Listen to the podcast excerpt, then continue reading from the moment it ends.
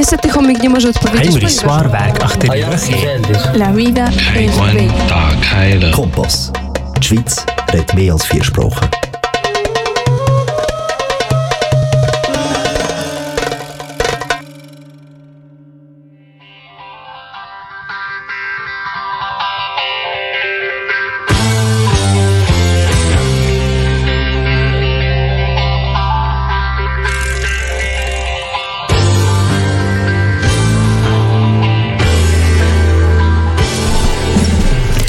Dragi slušalci, dobrodošli u radio emisiju Krug na srpskom jeziku. 60 minuta u Krug razgovaramo o umetnosti, kulturnim dešavanjima, sportu i razonodi. Sa vama u Krugu večera Stanja Radojević, Jovan Arsenijević i Violeta Aleksić.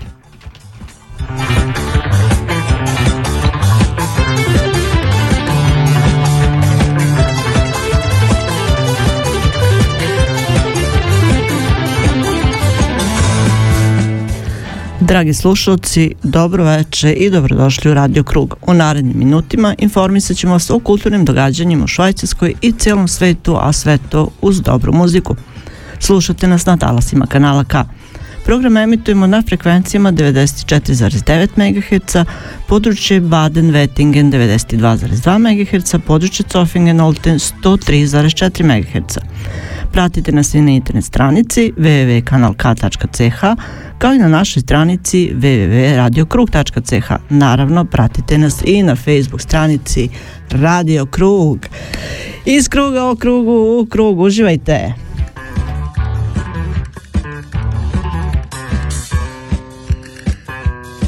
Zähne Krug, der Kreis in serbischer Sprache live aus den Kanal K Studios in Aarau.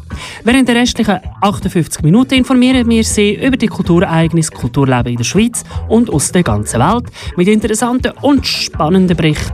Natürlich auch mit interessanten Gästen live im Studio oder live eingeschaltet, mit eingepackt mit ganz guter Musik. Ihr empfangt uns über UKW Aargauer Mittelland 94,9 MHz, Region Olten-Zofingen 103,4 MHz, Region Adelwettigen 92,2 MHz oder übers Internet www.kanalk.ch oder www.radiokrug.ch. Umsuchen unsere Facebook-Seite unter Radio Krug. Sendung zusammengestellt für heute Abend. Violetta Aleksic, Tanja Radojevic, aus Belgrad Nenad Boškovic, Miroslav Dinic, Ljiljana Crnic, Ivana Nikolic und mein Name ist Jovan Arsenjevic. Kanal K, da bleibt man dran. Dobro večer drugari, dobrodošli u emisiju Radio Krug. Evo nas opet sa vama u krugu dobrih vibracija. Odmorili smo se i uželili ovog studija u kanalu K. Moramo da priznamo, nedostajali ste nam jako. A mi smo puni lana za nove pobede i pokrete i zato i večeras obećavamo dobar provod uz kanal K i vaš Radio Krug. Večera su nam dragi naši Ljiljana Crnić i Dejan Grujić pripremili odličan prilog ovog puta o legendarnom Vladi Jankoviću Džetu Inače, Vlada Janković Džet je jedan od naših najpoznatijih radiovoditelja, muzičkih urednika, kompozitora, ali bas gitarista i pevača. Sećate se Tunel, Crni biseri, naravno Vlada Jet Band i uh, svi znamo da je on najveći uh, ne, neko od najvećih diskofila na Balkanu. Kako se primećuje da smo bili na odmoru, Da. pa se malo zaboravilo, ali idemo Ali dalje. priča se i o legendi. E, tačno i tu je trema koja drma, a ja jedva čekam da čujemo prilog e, ovaj, našeg dragog Dejana. Znam da nas slušaš Dejane, pozdrav. Kao i svim našim dragim prijateljima nismo se družili, ali smo bili prisutni na času. Pribeležili smo hrpu ta, stvari za vas e, što ćete i u emisiji vidjeti. E, pored teme koju jedva čekam da čujemo i da vam predstavimo, Uh, podelit ćemo sa vama aktualne vesti iz umetnosti, sporta i razonode, ali ćemo morati kao i u svim dosadašnjim emisijama naravno dotaći temu novih mera. Što se pandemije tiče, 60 minuta iz kruga o krugu u krug, o umetnosti, sportu i razonodi za vas program pripremili Tanja Radojević, Jovan Arsenijević, Miroslav Dinić, Ljiljana Crnić, Dejan Grujić i Violeta Aleksić. Ostanite sa nama jer ste na pravom mestu. Dobro večer vam želi vaš Radio Krug. Krug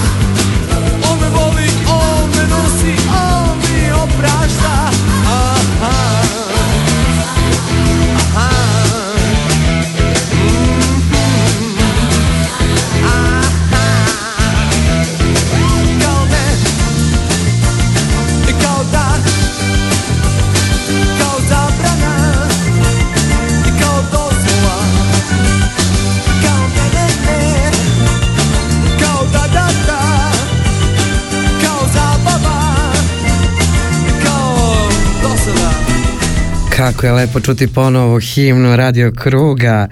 Vratili smo se kući, Tanja, je li tako? Da, Ti nedostajala, priznaj. jest, Jest. jest. A pogotovo kad e, prva emisija nakon e, odmora bude ovog karaktera sa ovakvom legendom. E, Čuli ste, dragi naši, prilog su nas primili Ljiljana Crnić i Dejan Grujić. Svi vi iz naše generacije znate da je Vladimir Janković Džet živa legenda rock'n'rolla na Balkanu, a za vas koji ovu priču prvi put čujete, evo par smernica da ponovimo bez greške, ne oprašta se posle odmora, ali šta da se radi.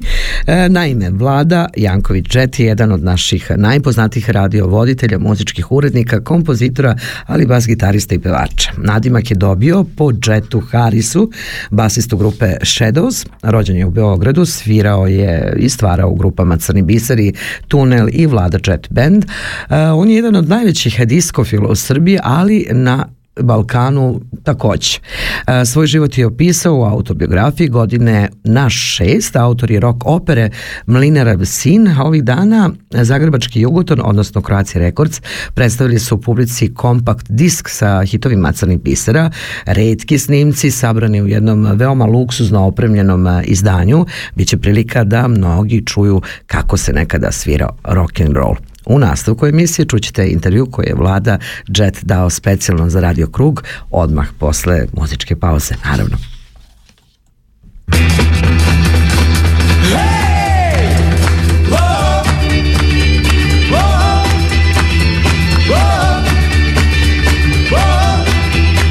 Još od onda kad te sretoh ja sam bio kao lud Ja sam bio kao senka tvoja pratio te svud Al po svemu u životu pa i ovom dođe kraj. Znaj da bio sam zanesen ali više nisam taj. Nisam taj.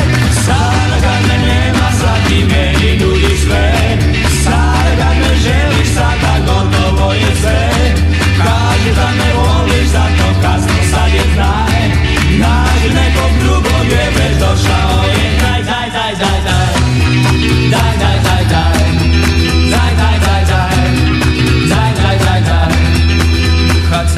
E, kako se počinjalo, ali se tako i više doživljavao taj rock and roll, a sad ćemo da čujemo e, priču koju zaista treba zapamtiti. Hvala još jednom Dejanu Grujiću e, i Vladi Džetu na ovoj divnoj priči. Da čujemo.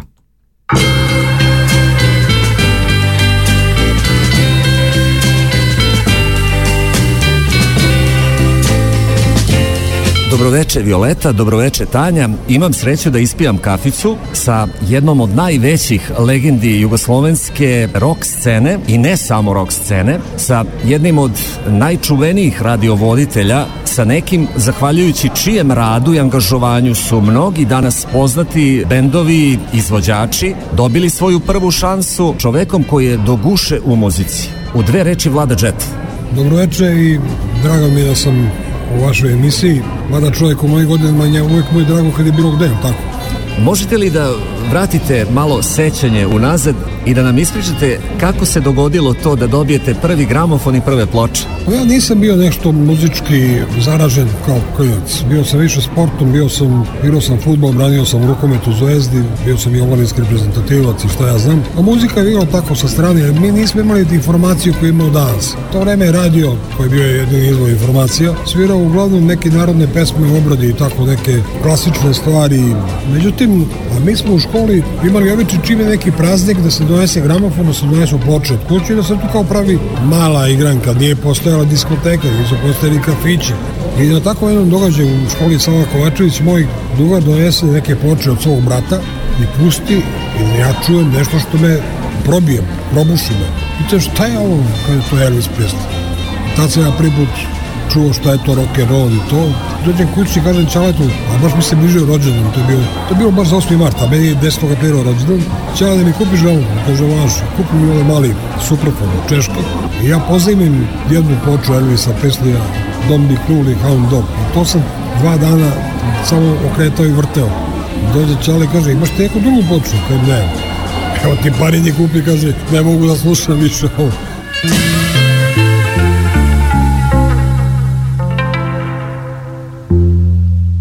To su bili u to vreme, kao sekta su bili ti koji se bave pločama. Ona ima ploče, to je bilo kao ona ima dijamante. Ja sam ušao u te bili stariji momci i onda sam odvajao sam u nekom svog džeparci koju skupio sam jedno desetak seglova i već sam bio onaj mali što ima ploče. I onda su počeli mene stariji momci iz kraja da pozivaju kad prave žurku. Bilo je jako bitno ući u društvo koje pravi žurke. Danas je žurka kod mene, sutra kod tebe i tako dalje. E, onda su mene dovodili na te žurke i kaže kad ti dignem prst pusti lagane da bi igrali stiskavac. Jel? Ja dobijem sok, dobijem tortu, tako sam bio praktično prvi diž okej, a nisam ni znao to. Bili ste, Vlado, i društveno angažovani u to vreme, koliko znam, već sa nekih 14-15 godina. Krenuli ste i u radne akcije. Da, sa 15 godina sam bio na Adi Cigali u brigadi Filip Ljajić. To je bila brigada koja je, kasnije kad sam došao u radio, sreo sam mnogo ljudi. Momčilo Baljak, recimo, je bio komandant brigade. I pošto smo bili klinci, prošle godine bio 16, a bilo i puno devojaka u brigadi, nismo mogli baš da postižemo te neke kubike koje su neke druge brigade koje su, nije bilo to mala akcija, bilo je 1200 ljudi je bilo na, u jednoj smeni.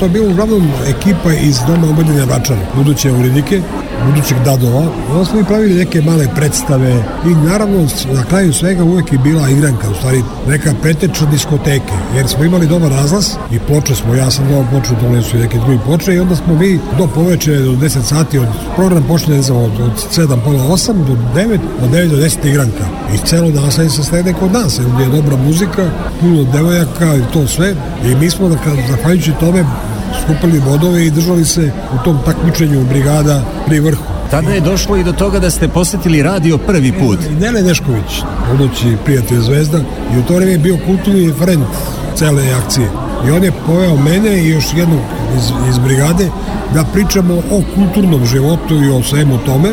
I došao sam u Radio Beograd i prvo što sam pitao da je Radivoj Marković, pošto sam mislio da Radivoj Marković tu stanuje, jel? On je meni bio tad radijski idol i tu sam ja pričao o tome svemu i pitaju šta ćeš kao muziku, ja kažem, imate Fats Domina Valley of Tears, od nemoj dolina suza, kaže sa radne akcije.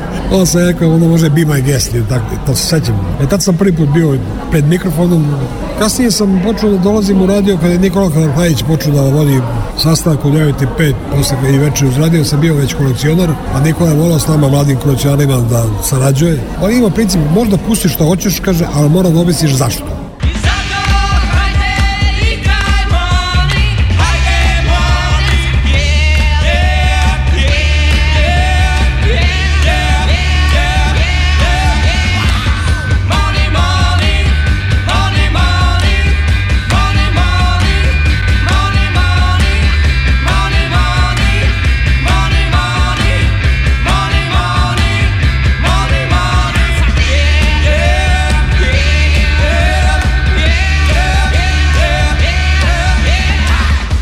Ja sam dolazio uredno u radio godinama i kao kolekcionar i kao komentator nekih muzičkih događaja i kao član crnih bisera, kao autor nekih pesama, kao učesnik nekih koncerata i tako dalje. Ja mislim da sam bio svakih 2-3 meseca u radiju Međutim, da pređem rampu s ove strane, to mi nije padalo na pamet uopšte. Nije preterano reći da su vas bukvalno dovukli u radio.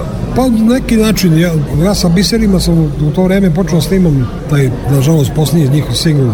A Milenko Prodanović, Prota, budući kasnije muzički urednik, da, možda 10 dvojka, u to vreme je bio na drugom programu i bio autor te pesme. I mi smo sedeli u Lipi, nešto diskutovali o tome šta ćemo snimati, kad ćemo snimati. I on kaže, aj ti da radiš u radio. Kažem, ma neću, be, ajde. Ajde, ajde, ajde.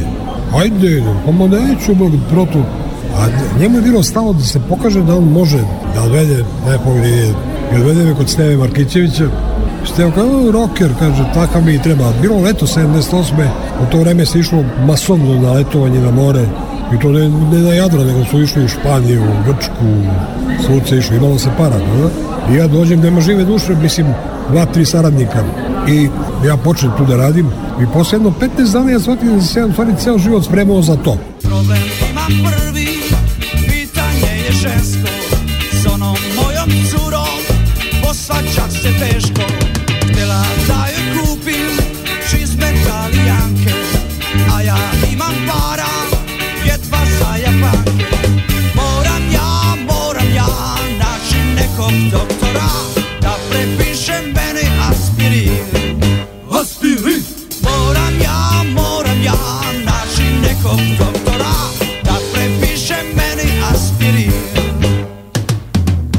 sam stalno skupljao literaturu, čitao, pamtio, učio. Na neki način sam ja završio jedan fakultet koji ne postoji. Jer to gradivo, obim koje i dan danas imam u glavi, to je u stvari, ako ne fakultetsko, ono bar viša škola.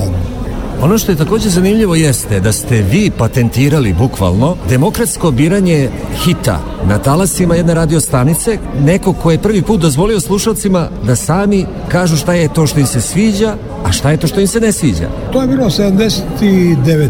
u, u julu negde.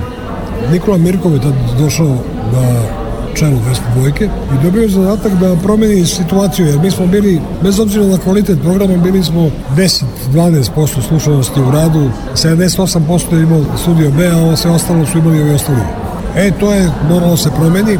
Nikola je tražio atraktivne programe i ja sam uradio elaborat za emisiju koja je trebala da se zove Ventilator a da zimi bude radijator, koja je išla nedeljom pre podne, otprilike nešto kao što je bilo nekad sastanak u 9 i 5. Znači sa novim, sa novim pesmama, albumima, starim albumima, singlovima, razgovor sa gostima, sve ono. Međutim, u tom trenutku je Zoran Modni došao, bio je slobodan, došao u 202 i imao je svoj neki projekat koji se zvao Radio.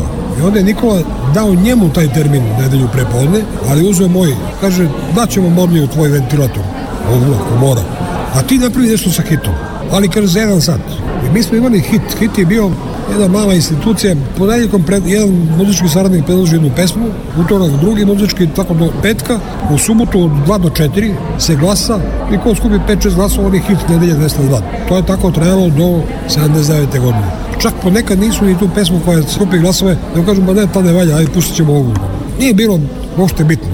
I ja kažem, ajmo ovako da se glasa za hit ceo dan na osnovu tih glasova to sve, e ne može ceo dan nego ćeš dobiti dva termina, imali smo od 9 do 10 ujutru i od 8 do 9 uveče, tu se glasa to i tako to krene, što ja kažem prvi demokratski izbori na Balkanu. I da će to funkcioniše, ja kažem hoće, e vidjet ćemo. To je eksplodiralo, stizali su stotine glasova. Nije bilo tad još živo glasanje, jer ovaj, pa je ipak bila još 79. godina. Ja sam rekao, svako ko, ko ne veruje ono što ja kažem, može dođe da proveri ovde.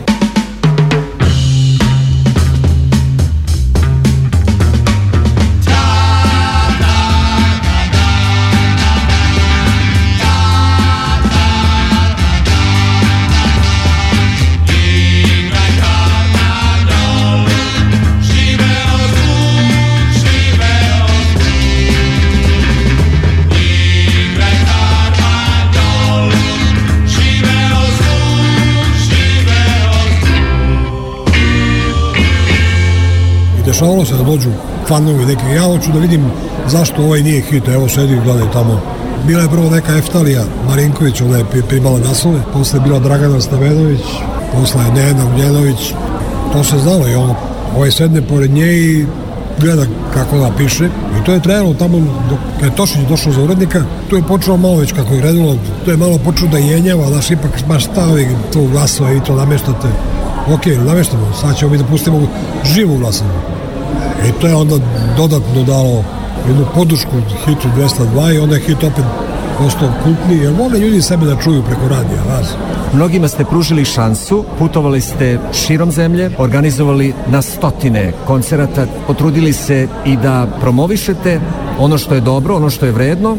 Kako je to funkcionisalo koliko je tu trebalo energije, nerava, koliko postupaka, odnosno radnji da bi neko postao zvezda i možete li da nabrojite neke od zvezda koje, koje ste vi stvorili? To neću kažem nik- nikad jer će ispasti kaže poće da im naplati.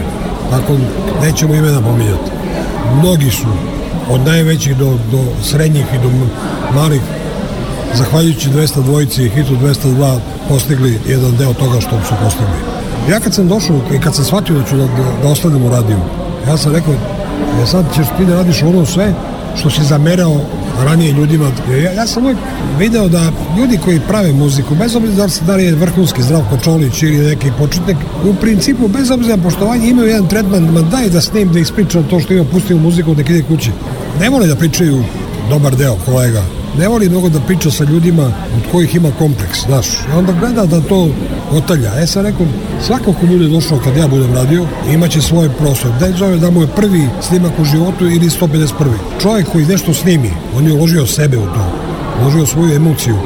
Već govorimo o novcu i vremenu, to se podrazumeva. Znači, treba poštovati.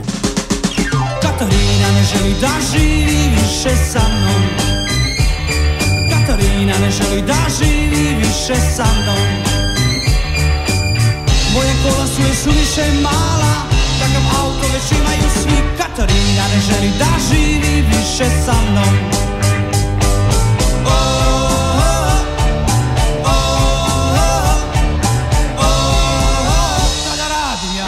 Dolazimo sada i do trenutka koji je vrlo važan, a zašto? Zato što su najveći hitovi grupe Crni biseri ugledali svetlo dana i to nije jedino izdanje kojim ćete se pohvaliti ove godine. Moramo da priznamo da je veoma lepo urađeno, da je bogato i ukusno ilustrovano. Kakav je vaš prvi utisak kada držite svoje čedo među prstima? Pa meni je jako drago, pre svega da je, to nije kompetan uh, opus Crni biser. Ovo je, ovo je u stvari onaj u herojski period, 60. godine. Ovo je od 65. godine do 70. Ja mislim da je to kompletno, možda fali jedna pesma. To su uglavnom jugotonovi snimci, da smo mi tada kako to već bio običaj, beogradski bendovi snimali iz Jugotona Zagrebački, Crveni koralji, recimo snimali za PGP. To su sve pesme koje su snimane praktično uživo, jer u to vreme si imao, pudio se dva kanala, Ovo kasnije si imali četiri, znaš. I na tri, četiri, znaš imaš tri sata, šta uradiš? Ako ne uradiš tri sata, ko zna kada ćeš da uradiš?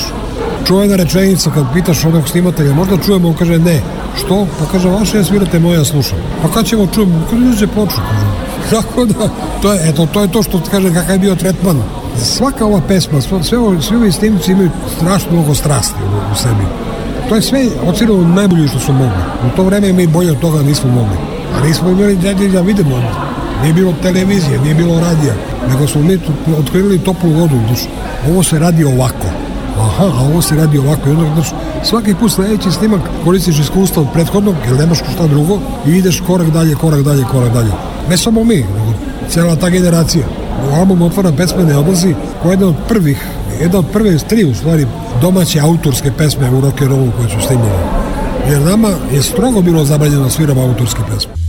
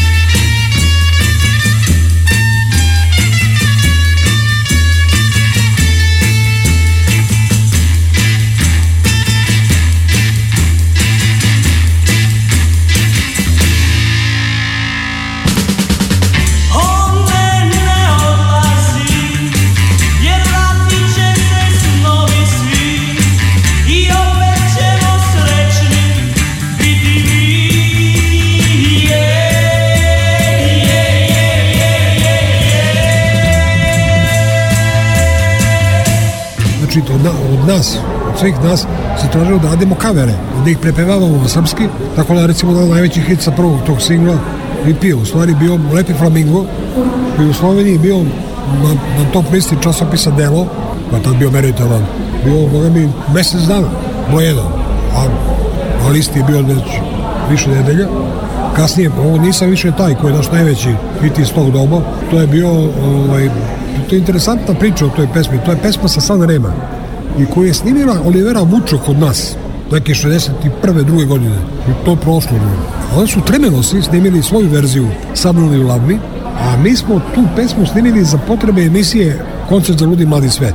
To smo je spremili večeras, snimili ujutru za 15 minuta i išli na adu da snimamo playback odmah za...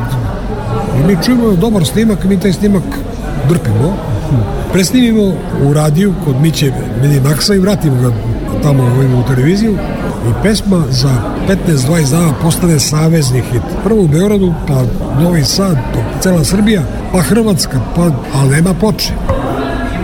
Najgore je situacija što naš ovaj Radan Valčić izađe iz benda jer nije bitno zašto. I mi uzmemo Nenada Lukića, ovog koji je na slici ovde, i snimimo s njim još tri pesme, a to sve kasnije, nas, nas zovu danju i noću da idemo da sviramo, možemo da sviramo da nemamo pevača. Znači. I sad dok smo mi spremili to, došao je već oktobar mesec i mi krenemo, sviramo i izađe ploča i prodala se 80 i nešto hiljada. Da smo imali onda prodali 200 hiljada.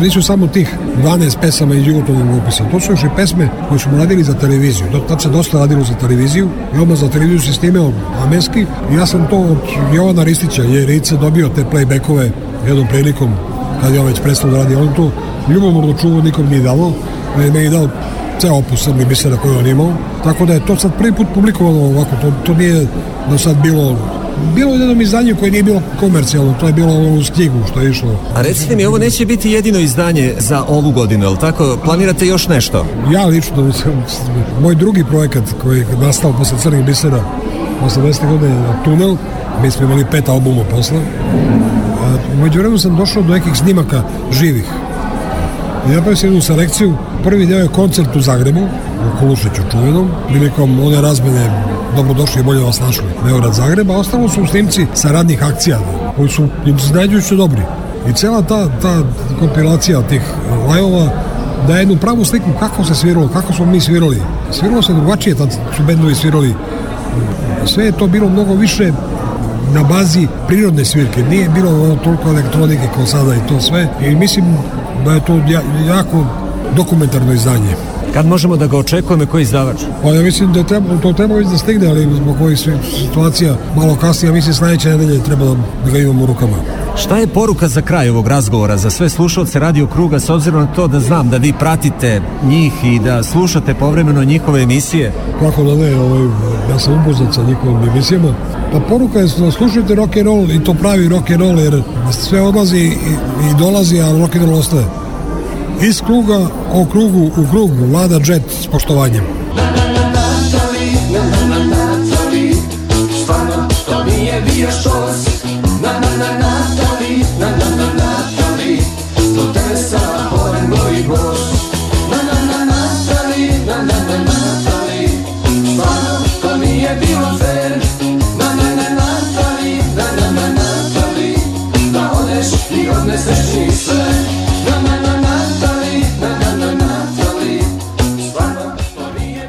Pa ovo je antologijski, baš antologijski, evo veliki aplauz za čitavu priču. Hvala Dejanu Grujiću od srca. Vlado, volimo te.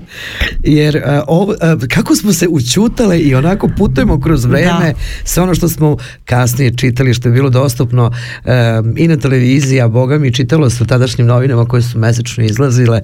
Pa onako kad nađemo ovakvu neku priču srećni što smo pročitali, jel tako? Da, o, ja sam se vrat, vratila u U detinjstvo, da. u detinjstvo i e, Vreme sve ove- radnih akcija, da, pa da. vreme radnih akcija i, i ove neke pesme od 75. pa nadalje pamtim ih. Sad sam se baš onako lepo podsjetila. Ja sam imala sreću da je moja a, tetka i njena generacija u kojoj sam ja, a, ne znam iz kog razloga ovako doživljavao kao to su moji drugari, jel da, bila sam ovako mala, pa su oni sve to slušali, a ja sam se kao folirala užasno, da sve to znam, godinama kasnije, decenijama kasnije se srelo, sreli su se ti neki ljudi i mnogo mi je drago da smo ovo večeras a, posle našeg odmora u prvoj emisiji mogli da priuštimo našim slušalcima i za ovu novu generaciju koja Da. eto upoznaje žive legende i u stvari početke i e, rock and rolla na radiju i opšte. Hvala, hvala mnogo našem Dejanu, Da. ponavljam i Vladi, ja sam sad onako uf, to je to. I em, nastavljamo, nastavljamo u istom ritmu Idemo a, ponovo u te neke 70. godine, ako nema 60. Neće sad da nešto kaže što nije tačno, ali vi ćete se setiti o čemu pričam.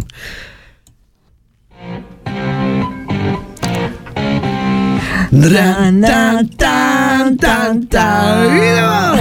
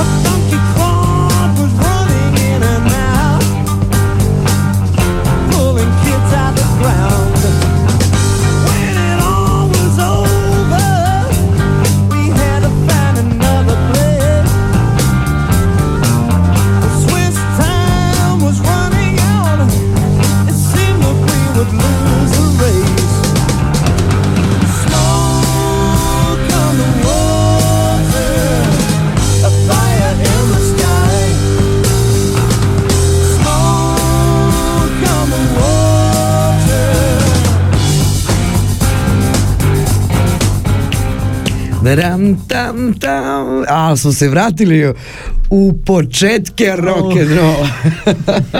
ali ovo, ovo mu dođe kao neki um, šlagvort, jeste da smo odmarali, ali odmah da vam kažemo, koristili smo svaki trenutak da zabeležimo šta se zabeležiti može na putovanjima. Da, da, da.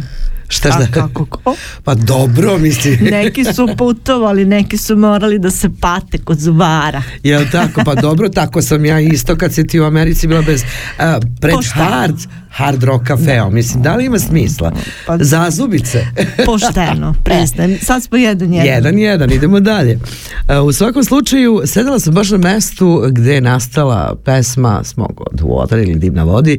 E, naravno da se radi o Montreu i moram da kažem da sam sreća što smo upravo izabrali tu destinaciju, nije se moglo dalje, jel tako?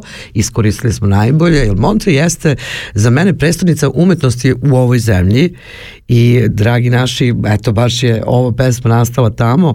I ne samo to, veliki e, umetnici svih vremena su prolazili e, ulicama Montrea e, za sve turiste, znaš i sama prvo ona statua Freda, Mje, e, Freda Mercury a onda e, pored toga postoji i muzej, šta kako sam ja to rekla? Ajde ti to bolje, molim te. Vidiš da mi nešto se zan- zanedalo Pa da, e, čuvena statua Fredija Mercurija, onda ima a, ovih a, bisti svih a, ranijih učesnika jazz festivala koji je poznat širom da. sveta. A, o, Aretha Franklin, onda svi ovi se ne mogu se setim David Smiles. David Smile, da. I moram ti kažem jednu anegdotu, ti ispričam, ja sam a, tražila a, prvi dan, uporno tražila a, te, te sve biste, znaš, ono kao, videla sam tu je Igor Stravinski, pa onda lista, ok, tu mora negde da bude, ali meni je bilo da nađem na Bukova i tražim, i tražim i onda se popnem u sobu na sa 13. sprata, on gleda pravo mene, kažem, sad ću te zoomiram, brate, ništa drugo. Ali svakako je bilo lepo pa, proći kroz sve te divne priče i moram da kažem hvala našim prijateljima Branku i Mariji Abramović koji su nam Da. davali ideje. Naravno da smo se odmah videli, ispričali, izgrlili kao onako najrođeniji i, o, i onda su nam a, ispričali e, bitne, bitne stavke o nekim umetnicima koji su tu boravili, a eto Freddy Mercury, eto izgovorih ja taj yes. ide, ide me da nedaleko od te biste se nalazi studio Experience, a, muzej posvećen britanskoj rock grupi Queen, koji je zapravo smešten u bivšem studiju jednog kazina. Queen je snimao u tom studiju od 78. do 95. a muzej je otvorio član benda Brian May 2. decembra 2013. godine. Članovi Queena prvi put su došli u Montre 1978. da snime poznati album Jazz. Sledeće godine bend je kupio studio koji je iznajmljivan eh, drugim grupama poput eh, Led Zeppelinga, onda Deep Purple i eto nije ni uopšte ni slu- ni slučajno što se desila pesma upravo na tom mestu. Da. Došli su da snime nešto sasvim drugo i ops, eto ga. E, u, to, u tom studiju se su nastale i legendarne pesme Kvina, kao što je Show mora ići dalje i mnoge druge. A sam grad Montre, e, znate da je kao što reče Tanja, čuven po jazz festivalu. A, pored svih ovih brojnih statua koje smo pomenuli, ovaj, moramo da kažemo jednu bitnu stvar da je tim ulicama gde su te statue, jel tako, šeti naš naučnik Milutin Milanković, slavni pesnik i diplomata Jovan Dučić, koji je studirao u Ženevi, a kasnije kao diplomata u tom gradu bio delegat u društvu naroda. E, šta smo posetili još je dvorac Šion koji je nastao u 12. veku. Od tada a, izgradnja nikad nije presla da budemo iskreni, uvijek se nešto dorađa i skopava, a današnji izgled a, ovog nacionalnog spomenika možemo zahvaliti Albertu Nefu.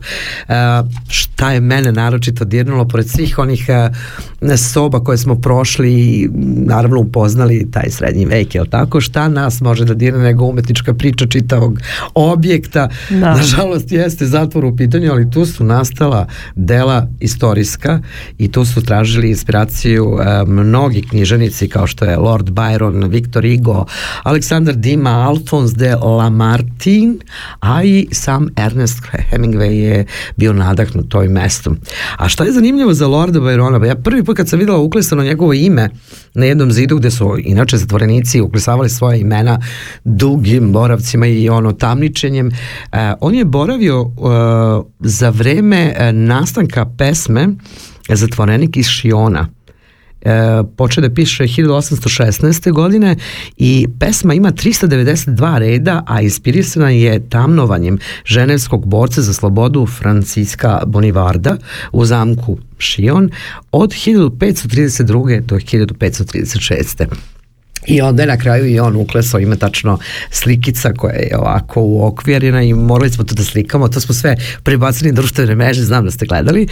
E, šta još moram da kažem, e, posle obilaska dvorca smo se zaputili u Grijer, ispunila sam ti želju, bila sam u muzeju našeg Gigera, e, oca vanzemaljca i moram da ti kažem da je stvarno impresivno. On jeste posebna priča u svetu uopšte kao umetnik, kao uh, svestrano biće, on je posebno Da. priča, ne samo Da. švajcarske, nego sveta. Uh, posetili smo i dvorac, sve to lepo i fino, ali Giger je Giger. Inače, uh, bio je slikar, vajar, ar- arhitekta i dizajner, poznat je širom sveta po razvoju svog uh, jedinstvenog biomehaničkog stila. Postoje slavan, kao što smo rekli, uh, kroz film Vanzemaljac, gde je dobio i Oscara za dizajn u čuvenom filmu. Uh, Giger, uh, Giger se zaista smatra jednim od najpoznatijih umetnika fantastičnog realizma. Otac Vanzemaljca, kako ga ovde zovu, rođen je 40. godine prošlog ve- veka, studirao je u Cirihu, a preminuo je 2014. nažalost i to uh, u Ciriško, Ciriškoj bolnici, ja mislim da je Uni bio u pitanju i to zbog pada ni stepenice. Da li Da. je to muzej u pitanju? Ja mislim da jeste. Jeste. Sahranjen je uh, na groblju u Grijeru, a danas uh, taj muzej vodi njegova supruga Carmen Maria i moram da ti kažem da je sve bilo onako, zamisli van onog Elijana u punoj veličini i naravno sve one njegove faze kroz koje je prošao. Uh, žalost što nije više sa nama, ali svake godine E, naravno sad zbog pandemije se to pomerilo, ali kad je bila e, godišnjica, ne znam koliko godina od e, nastanka čitave priče, e, Elijan je išetao ispred muzeja zajedno sa divom onom. E, nešto posebno, posebno priča i kažem, baš volim što smo prošetali Montre je zaista jedna predstavnica umetnosti i to su i priče, pomenula sam Igora Salinskog i Koko Chanel je tu bila sa Da, njim da, naravno da. tako da se radujem a, malo je tri dana, ne može čovjek sve da prođe Ma, mnogo malo, a sledeći put idemo zajedno da nastavimo uh, dalje, da otkrivamo, ima toga ima puno. toga još puno Em, za videti. Na tvoje mesto došla Ružica Vasiljević, ali on je naš krugaš, da. tako da je bilo jako lepo i pevalo se i uh, šetalo se i eto, nekako vratili smo se sa tog mesta Malkice bogati, s obzirom da nismo mogli da Da, maknemo iz svakom ove slučaju, zemlje. Da. I logično da, da, da sad čujemo Queen posle svega ovoga, se slažeš? Naravno. Nećemo baš onu pesmu koja je snimljena tamo što smo rekli, ali A? ide jedna ono da Queen bude... je Queen. Ma Queen je Queen, tako je. Jeste, idemo.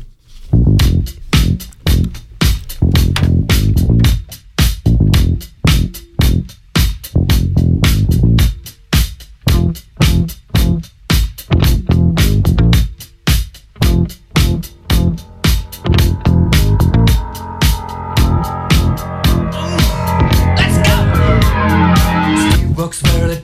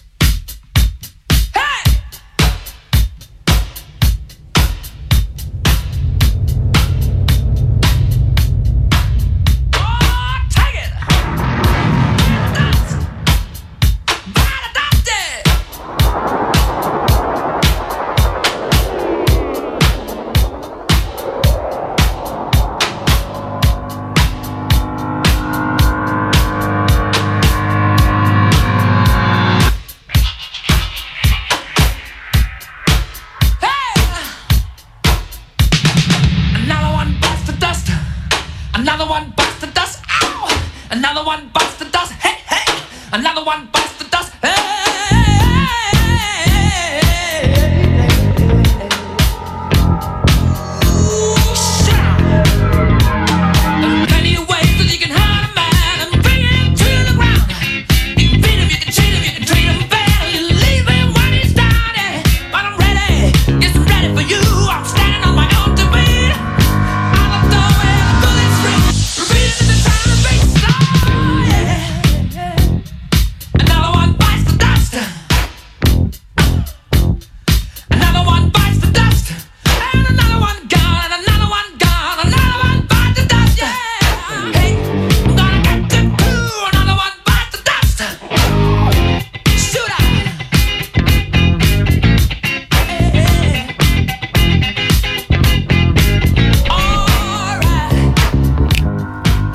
smo se izigrali ljudski. Uš. Ovo je bilo zaista uh, Potrebno. Nemam, da, potrebno i nemam reći. A, ja moram samo da dodam da a, priča o Montreu i Queen je također zabeležena u filmu a, o grupi Queen koja je dobila Oscara. Da, da, da, da. I ima, ima scene iz tog studija, ima kako je i ova pesma nastala, basista je napisao muziku Je. i onda je bilo, kao koje su reči? Pita E, ali e, bili su neverovatni. samo kaže pevaj, smisli reči. E, a to je ono što je Vlada Jet malo pripričao. Nema reprize. Da, Sad odmah da. uradi ako umeš i zato su ti snimci neverovatno dobri. Jer nema reprize. Danas, ajmo deset lupova, ajmo ovo, ajmo ono i nikad nije dobro jer e, od Nikad tog- nije isto kao prvi put. Zato što se traži hiljadu puta, kažem, kad se nešto previše meri, nema toga ništa. Ali ovo je bila divna stvar, sve smo nekako, sve se posložilo, mada Jeste. nismo baš nešto birali, ali kod nas uvek se složi sve kako treba. E, idemo na sport i naravno trenutna situacija koja trebalo bi da sve nas malo oraspoloži. Pa situacija je a, puno bolja u, skoro u cijelom svetu, osim u Indiji koja još uvijek se bori, Jeste, tamo ali je stvarno. ovaj, ja verujem da će i oni da se izbore sa ovom trenutnom situacijom. Pa da krenemo ovako, u Švajcarskoj je u petak zabeleženo 1200 novih uh, slučajeva koronavirusa. Ta brojka je stabilna, ide tu 1000 do 1200, a do sada je uh, vakcinisano potpuno vakcinisano, znači sa obe vakcine, 15,9 procenata stanovništva, a 14,3% stanovništva je primalo samo jednu. Dozu evo, vakcine. to se ja Ti si brojim. u tih Brojim se to. 14%. Bravo, Čekam drugo. bravo, čestitam. Što se tiče sertifikata o vakcinaciji, Švajcarska je 19. maja, to je savezno veće, je preciziralo upotrebu planiranog COVID certifikata koji bi trebao da startuje a, 7. juna, odnosno 18. juna. Tačna primjena sa odgovarajućim izmenama i dopunama uredbe bit će poslata na konsultacije 11. juna, a odluka znači kako će da izgleda, kako će i gde biti upotrebljivan, a bit će 18. juna. Predviđene su tri zone, zelena, žut, a, oranž i crvena zona. U zelenu zonu spadaju a, svakodnevna kretanja, znači porodica, posao i to. Tu sertifikat nije potreban. U žutoj zoni su a, to jest narančisto, zašto žuto, bože, ono, Pa to je, pa semafor, blizu da, Pa da, semafor, da. semafor. O, Dobro. da, semafor je- ima naranđasto, ne žuto. A, u naranđastoj zoni a, su a, sportska okupljanja, a, sva a, okupljanja u sportskim i kulturnim a, ovim a, udruženjima. A, Znači sve sportske ba- i kulturne da, manifestacije. barovi, restorani, šta je znam, bolnice. A, ukoliko situacija nalaže, to jest pogorša se, Mhm. u svim tim ustanovama, da tako kažem, a, bit će primljeni samo oni koji imaju sertifikat. Aha. Znači, oranž a, sertifikat može da se upotrebi, ali nije obavezan Dobro. na tim mestima.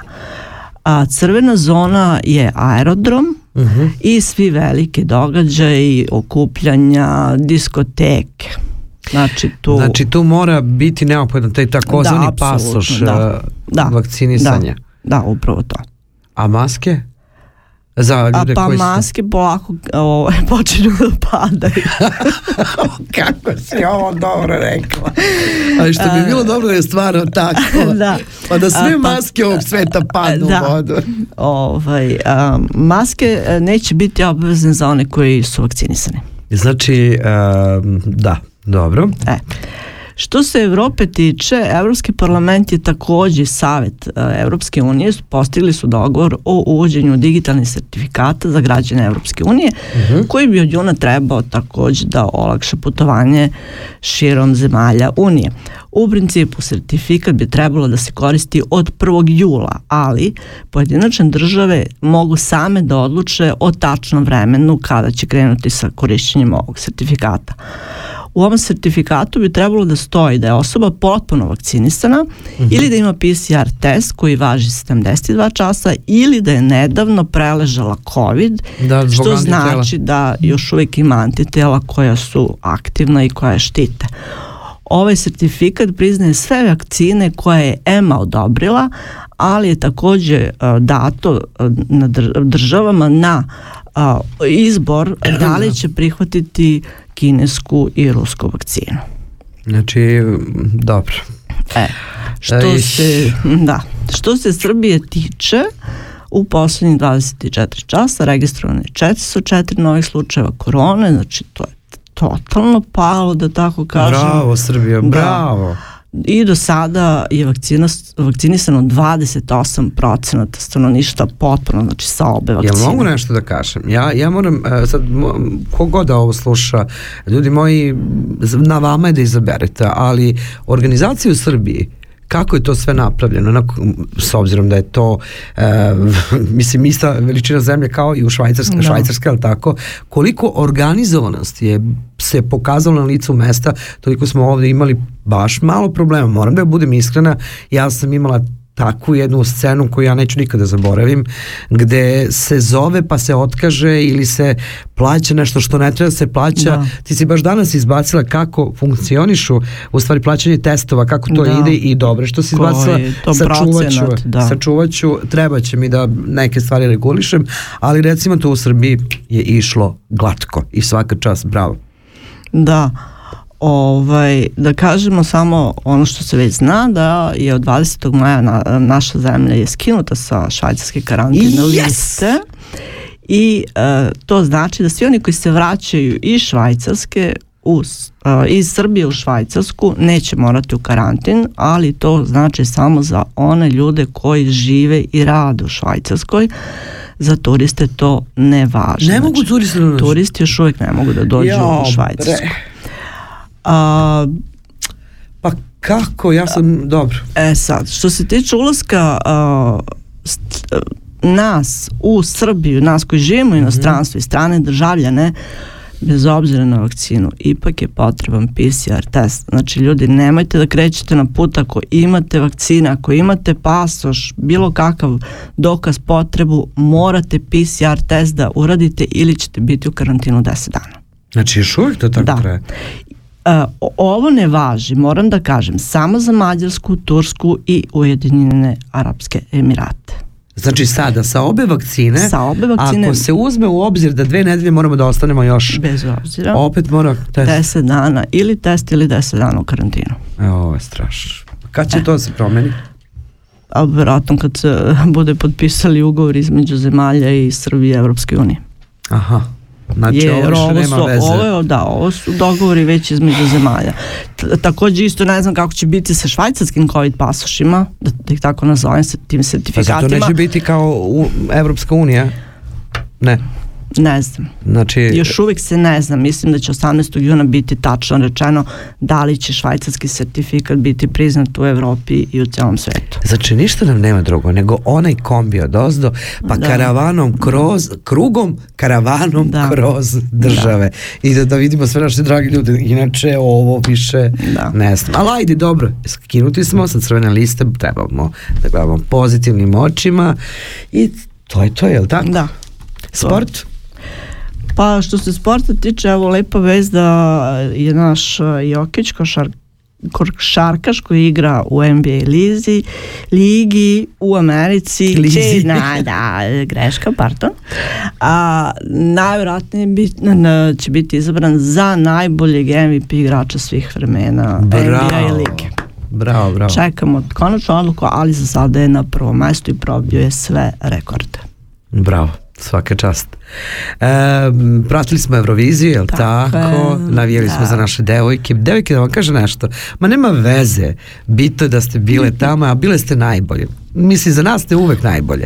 E, šta je meni e, bilo drago, nakon dve godine se konačno dešava nešto. Možemo da, Da. volimo Euroviziju ili da ne volimo. Da sad e, pričamo kakve su pesme, kako je garderoba. Nije to ljudi bitno. Zamislite vi kako je to euforija i sreća bila za toliko umetnika koji su došli da nedelju dana borave tamo i da se druže i da pokažu se ono, pa svi su ženje bine, da se razumemo i iza lako švajcarska pobedi, a?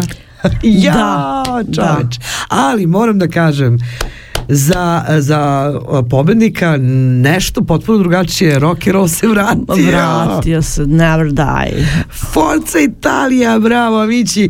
Bilo je, mislim, potpuno nešto drugačije, ali su podsjećali na bendove 70. godine, je li tako? Baš to. M, Po, ono, i outfit i sve ostalo sad ima oprečnih mišljenja, nije bitno, mi volimo naše devojke, loko, loko, je li tako? Da. Ali ćemo čuti sad pobedničku pesmu sa Eurovizije, to dugujemo umetnosti, je li tako? Idemo.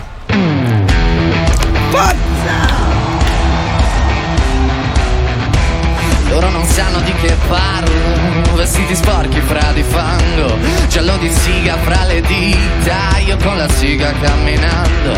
Scusami ma ci credo tanto Che posso fare questo salto.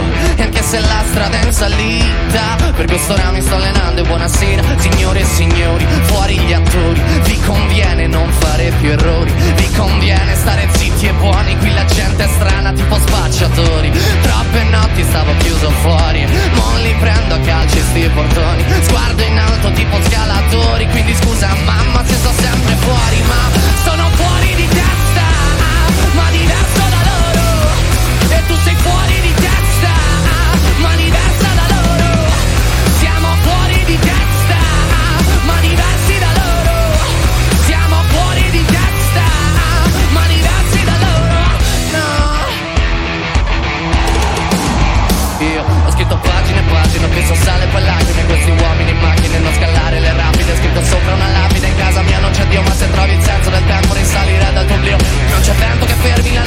potenza Dal punto giusto di vista del vento senti l'ebbrezza Con la lincera alla schiena ricercherò quell'altezza Se puoi fermarmi di testa prova a tagliarmi